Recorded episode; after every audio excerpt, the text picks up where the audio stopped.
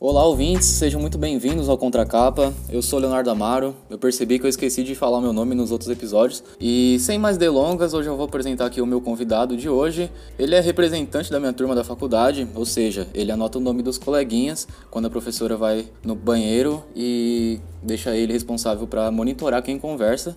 Ou seja, vou ter que me comportar aqui hoje, senão ele vai me dedurar. Caio, seja bem-vindo aqui ao Contracapa. Obrigado pela presença. Como é que você tá? Ah, eu tô bem, Léo. E você? Eu que agradeço o convite e, meu, não preciso nem anotar o nome de ninguém, o pessoal da sala é bem comportado. Fala aí, ser representante é uma responsabilidade, hein? Poxa, às vezes é bem cansativo, mas até que vale a pena, porque a sala é tranquila, então o pessoal ajuda, faz as coisas que eu peço, manda os, as pesquisinhas, então tá tudo de boa. Na quarentena teve mais. Você foi sobrecarregado ou o estresse é o mesmo. Porque eu imagino que seja um estresse, porque você tem que fazer o meio de campo entre professor e aluno, que são as duas piores classes de pessoas dentro de uma universidade.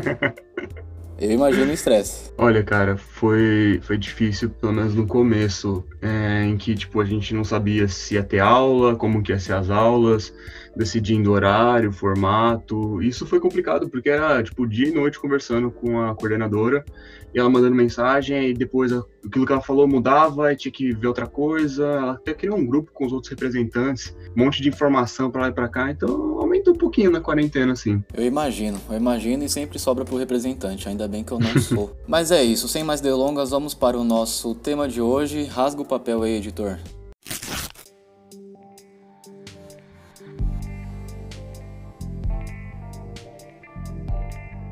Caio, eu preciso começar esse episódio te dando uma informação muito importante. Eu até sugiro hum. que você anote, porque Pode é deixar. bomba.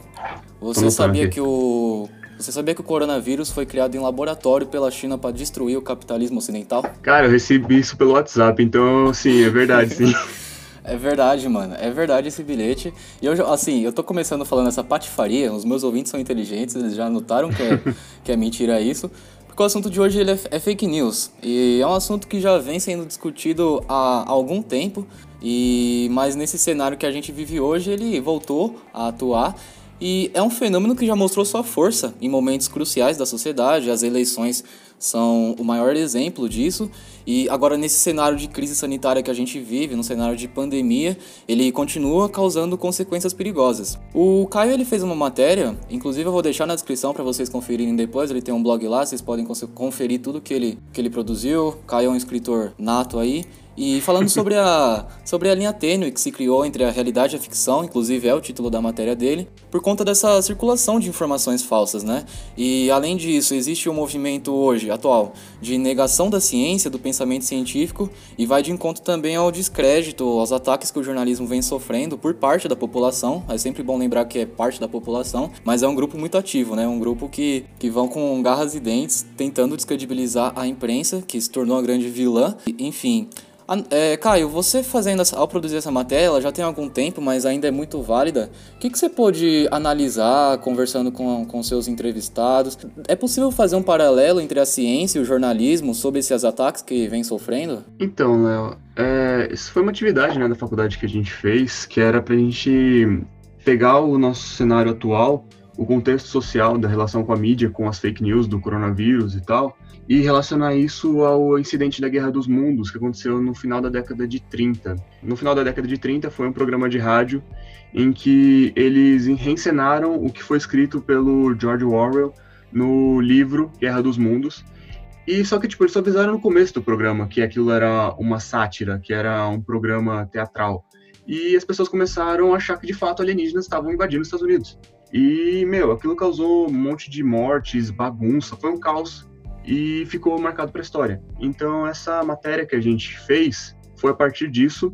E cara, analisando assim, o problema é que tanto o jornalismo quanto a ciência, eles são coisas, eles vão atrás da informação, eles buscam e mostram informação para as pessoas, eles fazem as pessoas pensar, e por isso que tem esse ataque. É muito legal essa, é uma, se tornou uma alegoria, né, esse Guerra dos Mundos, para quem não conhece, o professor César, inclusive, se ele ouvir isso, ele vai ficar orgulhoso da gente, porque vai saber que, que a gente prestou atenção na atividade que ele passou, que é basicamente invasão de marcianos na Terra. Pode parecer algo absurdo, mas as pessoas acreditaram. Posso até deixar algum, é, no, na própria matéria do Caio, ele é bem explicadinho como que foi esse, esse acontecimento, caso você não conheça. Tem muito a ver também com o, a influência que a comunicação tem sobre uma sociedade, como influencia no comportamento da sociedade. Uma vez que a gente não tem essa consciência crítica que você disse, quando essa situação ela é exposta, reflexões a gente pode fazer, inclusive assim, comparando a ciência e o jornalismo, porque os dois possuem métodos, né? A ciência, uhum. ela é baseada em testes, tentativa e erro, né? Basicamente, estou explicando grosseiramente,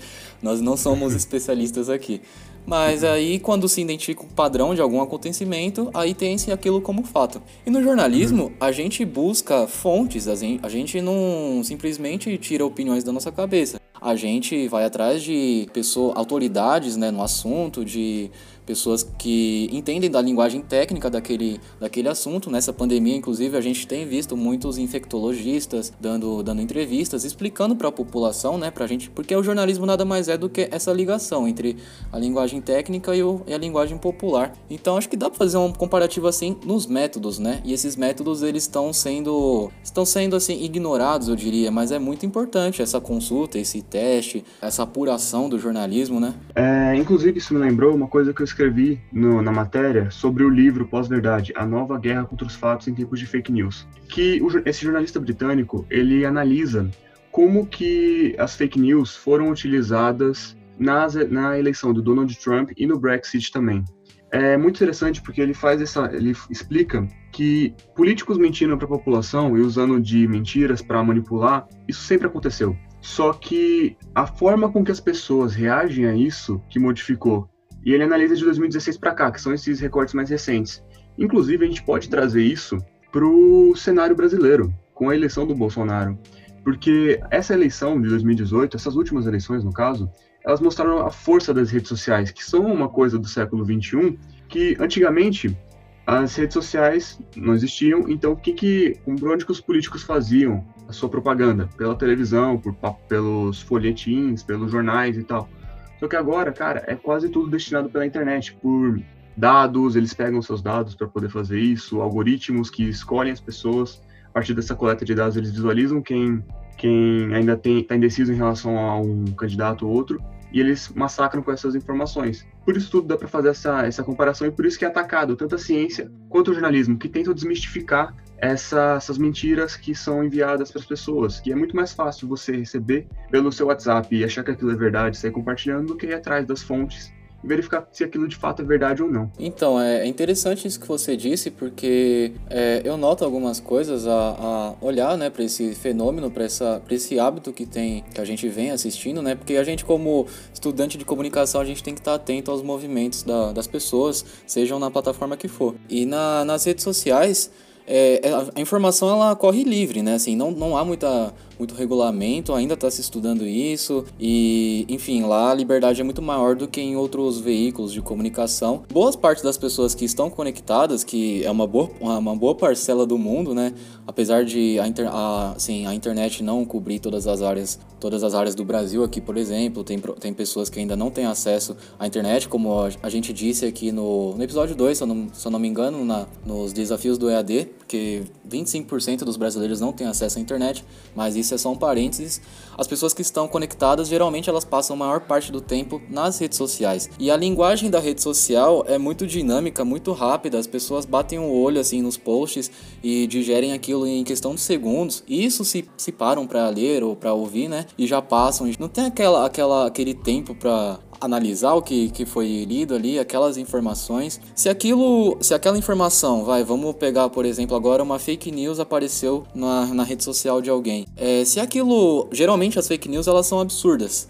Né? Assim, elas são fatos absurdos que, como você não vê na mídia tradicional, porque são absurdas, não tem sustentação. Mas aquilo atinge a pessoa de, de alguma forma, seja positiva ou negativamente, e ela nem, assim, repassa sem conferir, porque tudo é muito rápido. Ela nem, assim, entre aspas, tem tempo de analisar aquilo, às vezes só lê a manchete e repassa. Tem muito a ver com isso que você falou, né? Isso, inclusive, me lembrou uma coisa que eu ouvi recentemente, que o podcast SciCast, no episódio 380, que saiu acho que umas duas semanas atrás, é um episódio muito interessante também, eu acho que todo mundo deveria ouvir, porque eles debatem sobre a ciência e a Covid-19.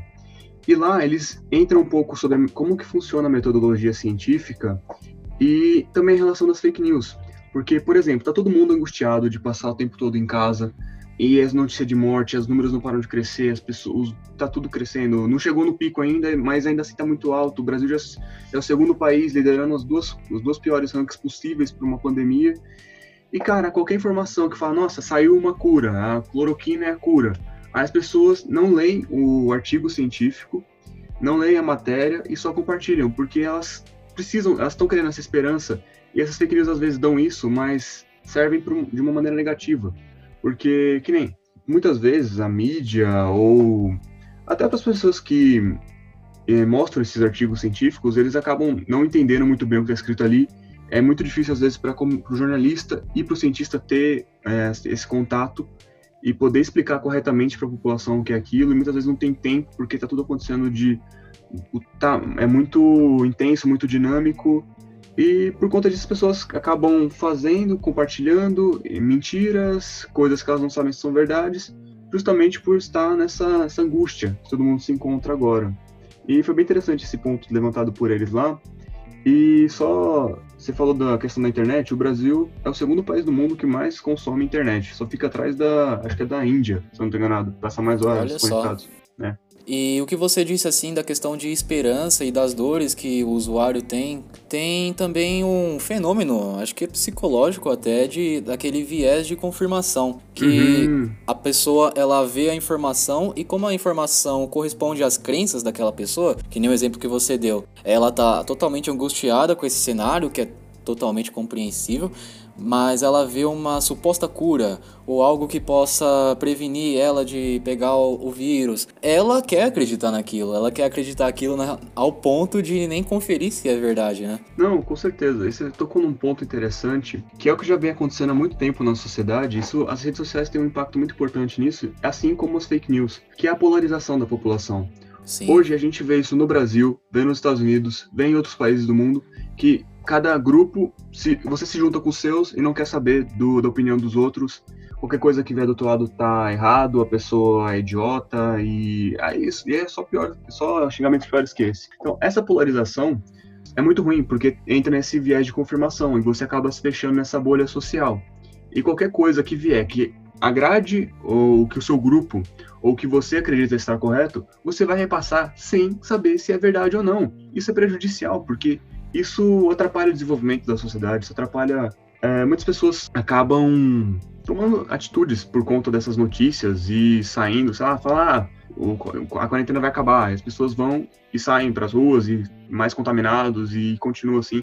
Essa falta de responsabilidade social é muito ruim nesse momento. É, os algoritmos das redes sociais, inclusive, acho que são programados, não sei como que é, funciona aquilo, mas ela leva os conteúdos mais polêmicos adiante e criam-se também as bolhas digitais. Acho que renderia até um episódio só sobre redes sociais. É um assunto que me, que me interessa muito e que a gente pode, assim, a gente tem que olhar para para elas também com um senso crítico também, porque precisa também, a gente não pode só ficar como eu disse, a gente não pode só ficar na nossa bolha consumindo o que a gente gosta, a gente tem que ter o outro lado da história também, né? O jornalismo ele se propõe a ser esse espaço, né? Onde as duas pessoas, os dois lados, as duas partes envolvidas, elas têm espaço para dizer, para se contrapor, né, para discutir o espaço do debate, assim, um debate democrático. É, o jornalismo ele se propõe a isso. Então, uma vez que ele é negado, ou uma vez que ele cai em descrédito, esse espaço de conversa ele deixa de existir. É muito perigoso, como você disse, né? O, o viés de confirmação também ele se manifesta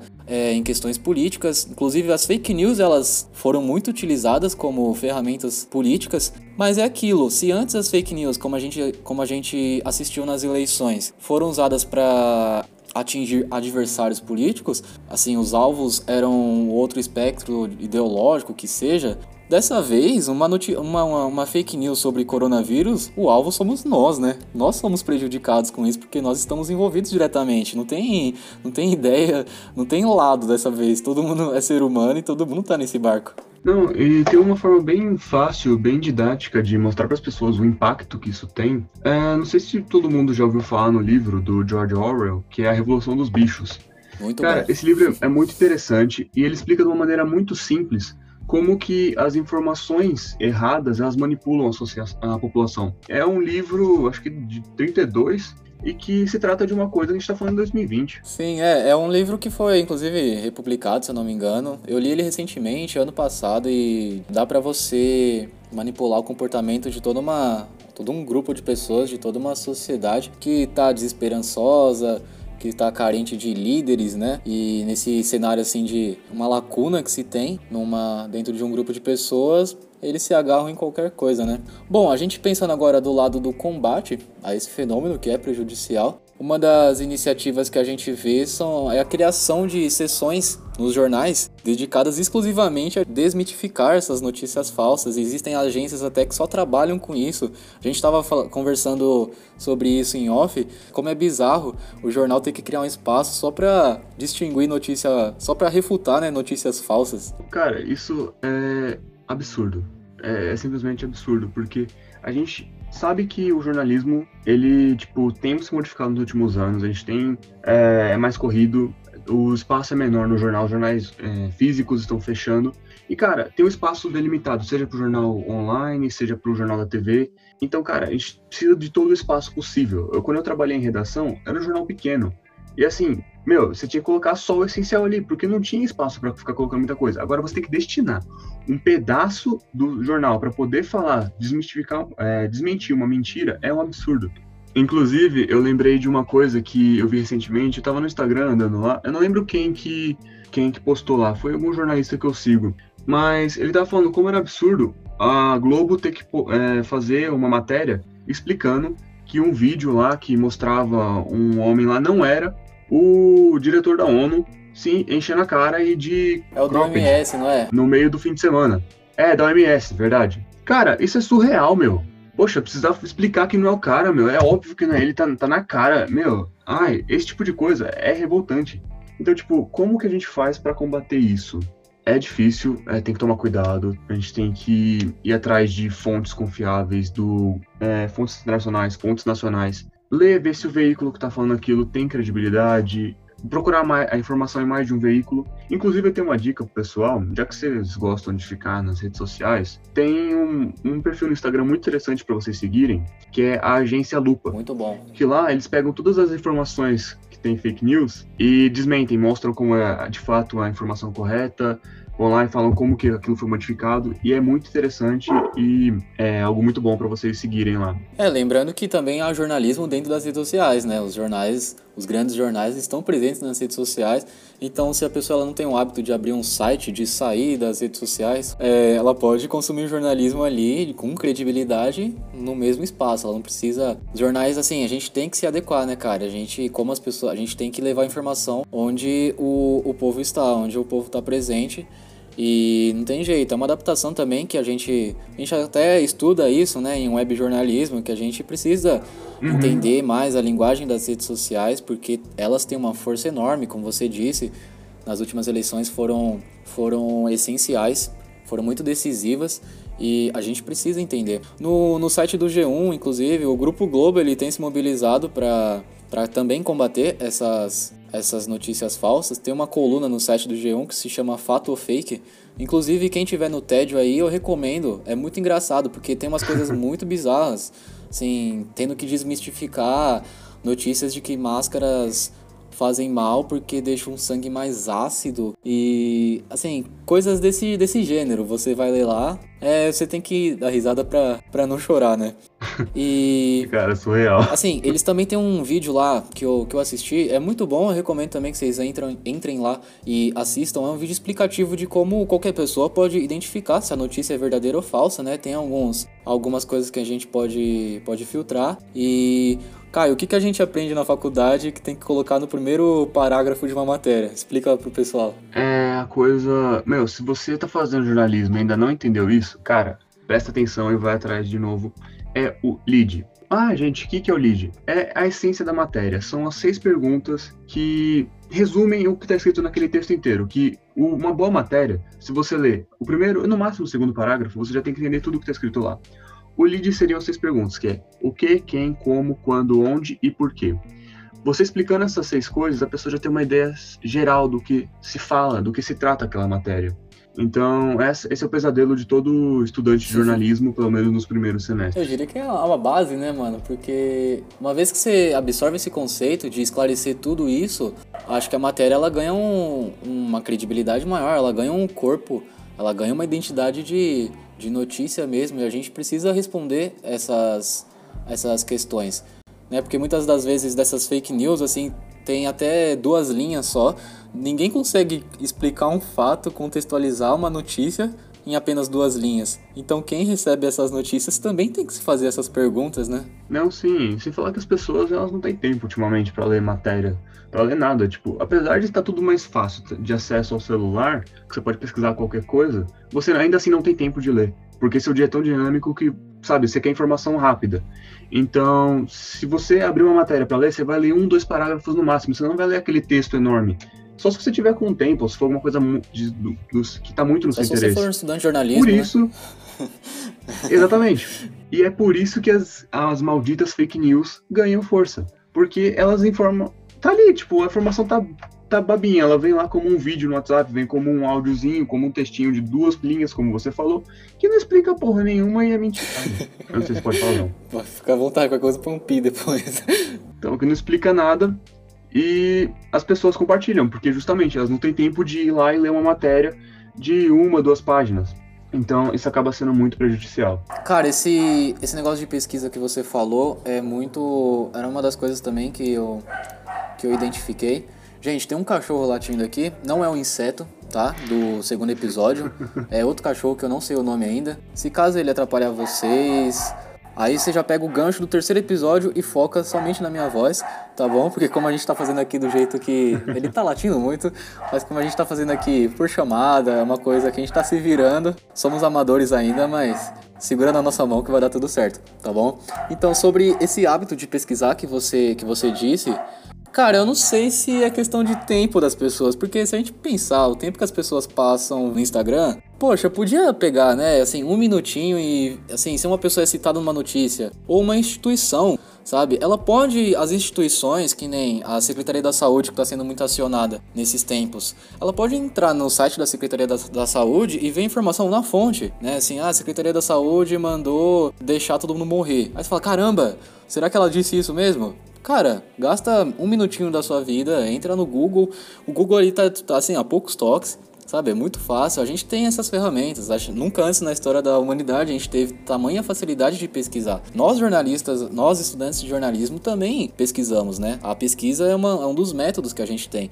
Óbvio, a pesquisa ela não vai te tornar especialista em nenhum assunto, mas ela já te oferece o básico e o básico hoje já é mais do que suficiente. Com certeza, cara. É, é você falou de não ter tempo. Não é a questão não é de fato não ter tempo, é como usar o seu tempo. O que é prioridade para você? É passar uma hora hora. Uma hora não, uma hora é pouco. Passar tipo três horas no Instagram, no Facebook, rolando lá para baixo, vendo fotinhos de gatos e comida. O que é muito importante também, esteja dito. É muito importante.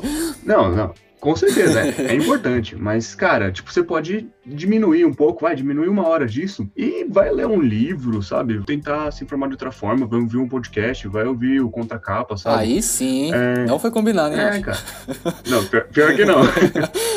Não, cara, você pode usar isso para aprender um pouco mais, sabe? Você pode pesquisar informações verídicas. Meu, tem tantas formas da gente aprender hoje em dia, a informação tá tão fácil, a gente tá nadando num mar de informação, a gente tá sufocado de informação. No passado, o problema era a falta de informação. E agora, a gente tem um excesso e por esse excesso a gente não consegue é saber louco. o que escolher.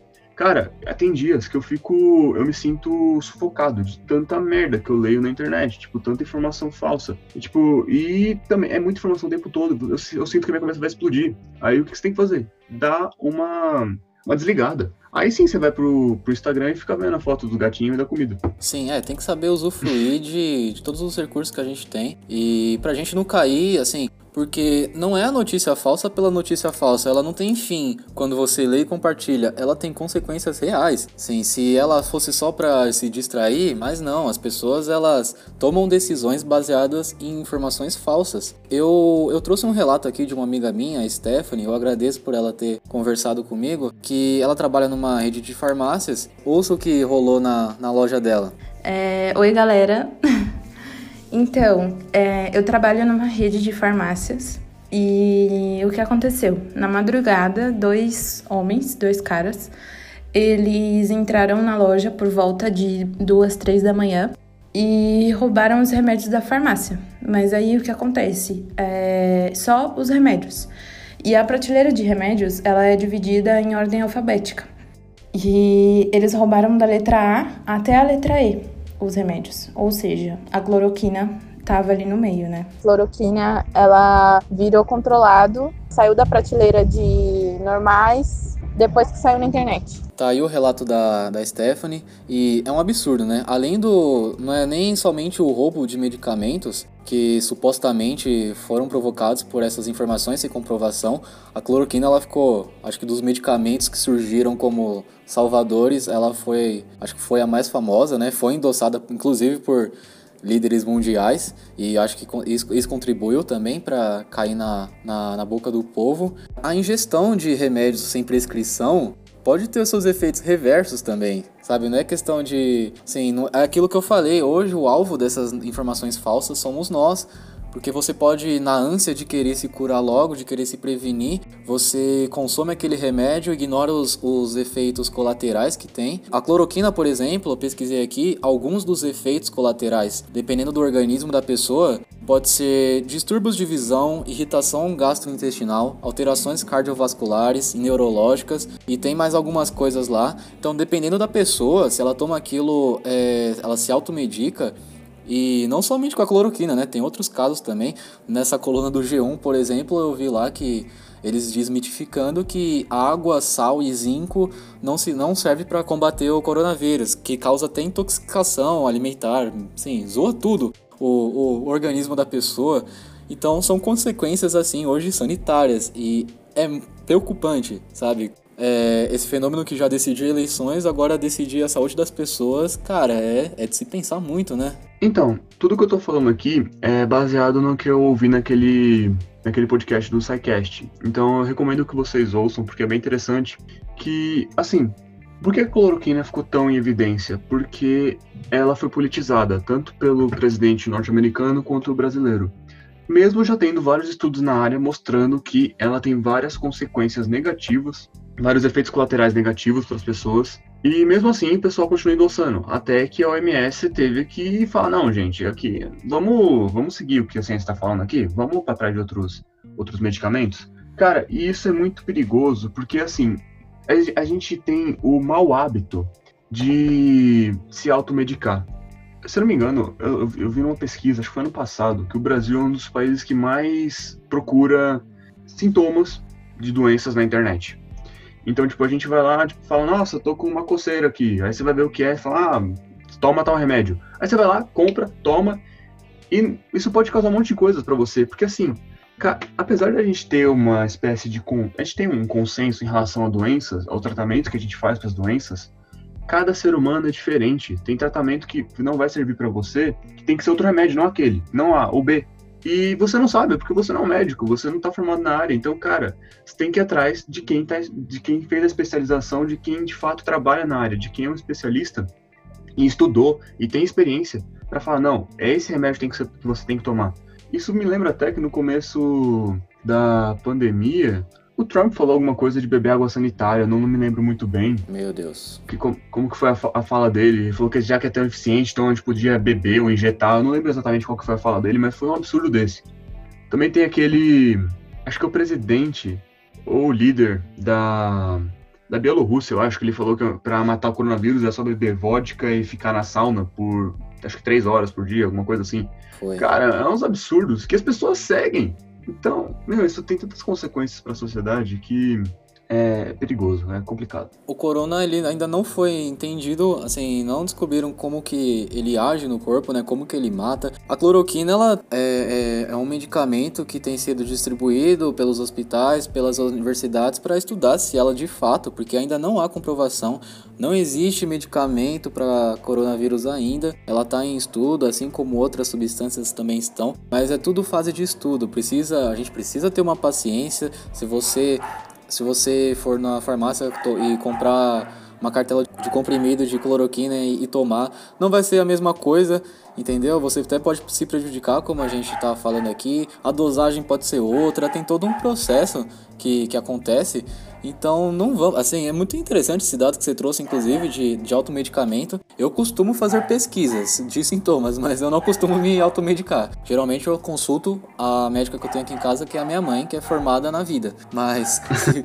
se você precisa de, de uma interferência profissional, pelo amor de Deus, procure um médico, porque ele que sabe aquele negócio que você disse também de cada corpo, cada organismo tem um, um determinado funcionamento, uma dinâmica Cara, foram muitas as notícias bizarras que a gente teve que lidar. A gente falou algumas delas aqui, mas provavelmente você aí ouvinte deve ter recebido do seu tio, da sua tia no Zap.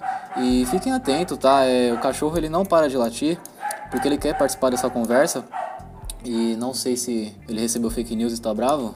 Cara, sobre a nossa perspectiva agora um pouco, a gente que tá chegando nessa profissão doida aí, que é o jornalismo, que vem sofrendo ataques, né? E nós somos da geração que tá chegando nesse rolê. Né, a gente está entendendo o que está acontecendo. O jornalismo ele vem passando por uma mudança, principalmente com o advento da internet, com as redes sociais, como a gente mesmo falou aqui. Tem uma linguagem que a gente vai ter que se adaptar para chegar nas pessoas. É você, né, na posição de um futuro jornalista, por exemplo, você tem esperanças de reverter esse cenário? O que, que você assim tem na sua cabeça que você pode fazer, que a gente pode fazer, né? Também me incluo nessa, para a gente combater esse fenômeno aí que é prejudicial. Então, cara, a curto prazo eu não vejo muito, um, um, cenário muito positivo.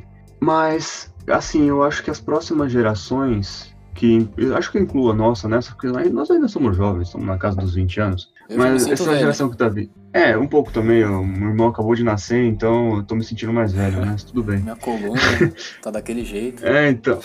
Exatamente. E, tipo, a nossa geração tá mais politizada, essa geração que veio mais. Que tá, nasceu com a internet, essa, a geração Z e a próxima, que ainda não tem o um nome definido, ela tá mais ligada com a internet, tá mais politizada, ela tem mais consciência social.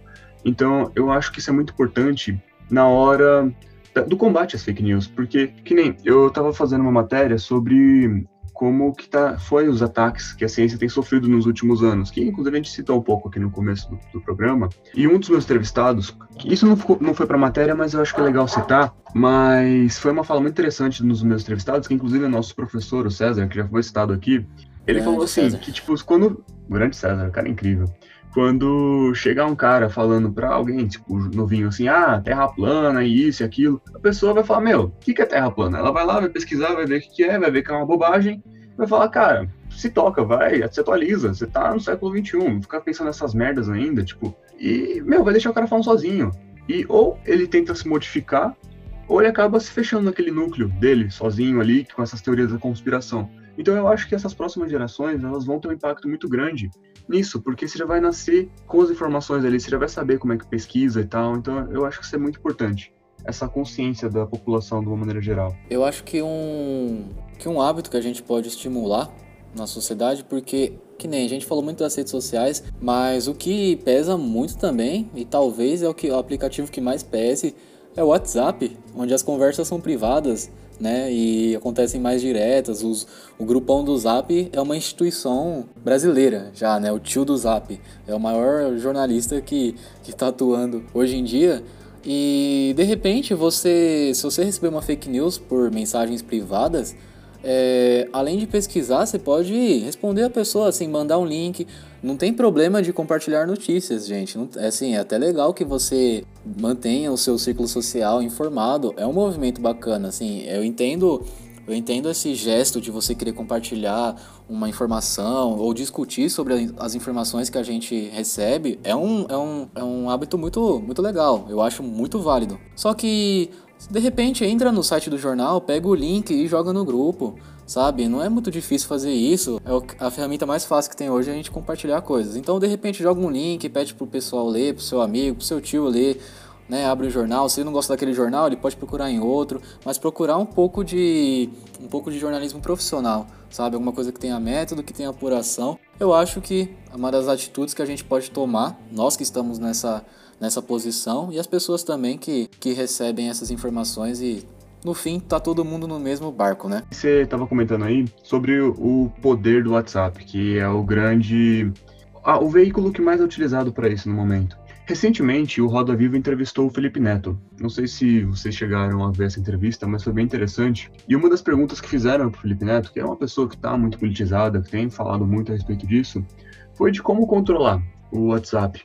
Porque, assim, diferente das outras mídias sociais, como o Facebook, o Instagram, o WhatsApp, tipo, ele é uma coisa mais privada que você conversa, não é uma rede social em si, que nem o Instagram e o Facebook tanto que essas redes sociais, elas têm criado é, protocolos para combater as fake news. Então aparece lá, tipo, uma espécie de. aparece uma informação falando que aquilo que está sendo divulgado lá é, é, falso. Isso tem acontecido com muitas pessoas que têm divulgado fake news pelas redes sociais, inclusive o nosso presidente.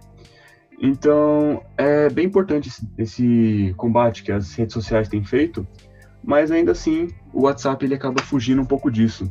Quem sabe, quando a Lei Geral de Proteção de Dados brasileira for aprovada, né, quer dizer, foi, aprovada ela já foi, quando ela entrar em vigor, que era para entrar em agosto agora, mas só vai entrar em 2021 por causa da pandemia, que isso se reverte, a gente começa a partir daí a domar o WhatsApp e de fato a combater as fake news de uma maneira mais ativa.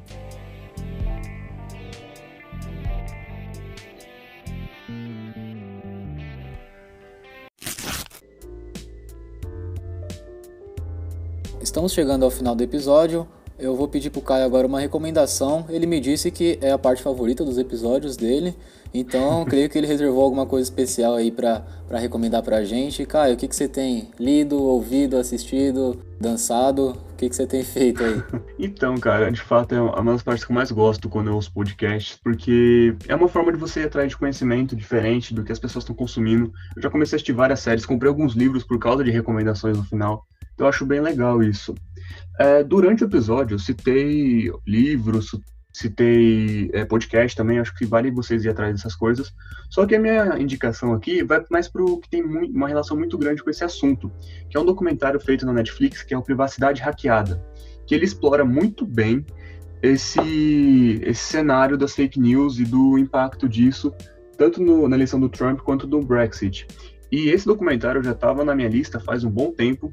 Quando eu recebi um convite do Léo para participar desse programa, aí eu falei, não, agora eu tenho que ouvir, eu eh, tenho que assistir. Estava assistindo, inclusive, hoje para poder participar e falar aqui dele e fazer essa recomendação para vocês. Olha que legal a dica aí, então vou deixar na descrição, privacidade hackeada, né? Exatamente. Vou deixar na descrição para vocês aí, detalhado como eu sempre faço. Muito boa a dica do Caio. Documentários também, são uma ótima forma de, de, de informação. É, tem bastante. O catálogo da Netflix nesse quesito é muito rico, inclusive.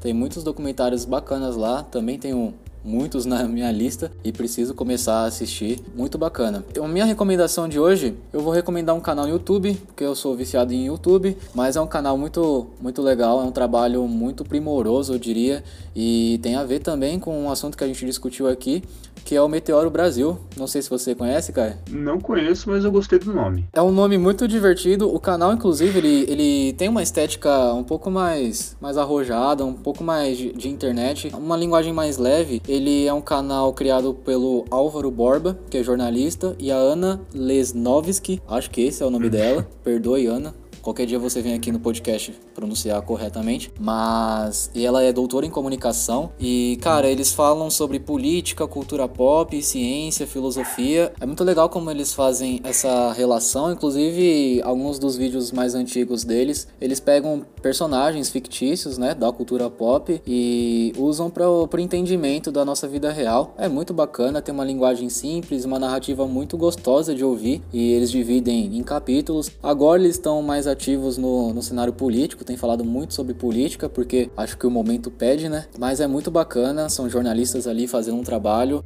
É um, eu diria que é até uma das linguagens que o jornalismo pode assumir, né? Nesse tempo de rede social, de internet. Muito legal, gente. Eu recomendo para qualquer pessoa aí, para ficar bem informado e ouvir notícias que às vezes podem parecer maçantes através da, das vozes deles. Fica muito bacana. Caio, eu vou te, vou te agradecer muito por essa, por essa entrevista, por essa conversa, né? É muito legal. É uma das coisas também que a gente conversa é como a gente tem que, que se apoiar, né? Nós estudantes de jornalismo ou qualquer área da comunicação que está passando por uma transformação muito grande. Então, obrigado, cara, pela tua presença, pela sua contribuição aqui e nos vemos em breve. vou deixar os. Caio tem um blog, né, Caio? Se quiser falar um pouco também sobre o seu portfólio que está disponível na internet, eu vou deixar na descrição para vocês acessarem lá os textos do, do Caio são muito bons também. Enfim, muito obrigado pela presença, cara. Eu que agradeço pelo convite, cara. Foi, eu fiquei muito contente quando eu fiquei sabendo desse seu projeto e, cara, está arrebentando. O podcast está sendo muito bem produzido, com entrevistas fantásticas. Não sei se a de hoje foi boa, mas as demais foram incríveis. Então, assim, meu, você está arrebentando e tô torcendo muito para você. E muito obrigado pelo convite mais uma vez.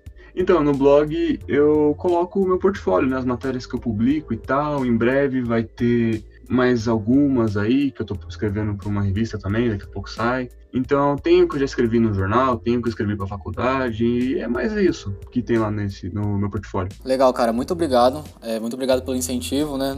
É muito assim, cada, cada feedback que a gente tem é muito importante para quem tá começando, né? Eu também, eu garanto que você também fica feliz quando tem um, um feedback dos seus trabalhos, porque a gente tá começando, cada coisinha é importante, cada degrau que a gente que a gente sobe é muito importante. Espero que esse projeto vingue, espero que ele cresça e vou lembrar de todos que que me motivaram que me ajudaram no começo. Enfim, muito obrigado, cara, pelas palavras. Também torço muito pelo pro seu trabalho prosperar. E vamos ficando por aqui. Se você que ouviu essa conversa enquanto recebi alguma fake news no Zap, você já sabe o que fazer. Agradeço sempre ao ouvinte que acompanha a gente. Sempre vou deixar as minhas redes sociais abertas para vocês conversarem lá comigo. Enfim, esse episódio está chegando ao fim. Semana que vem tem mais. Obrigado pela sua atenção. Valeu, gente. Tchau, tchau.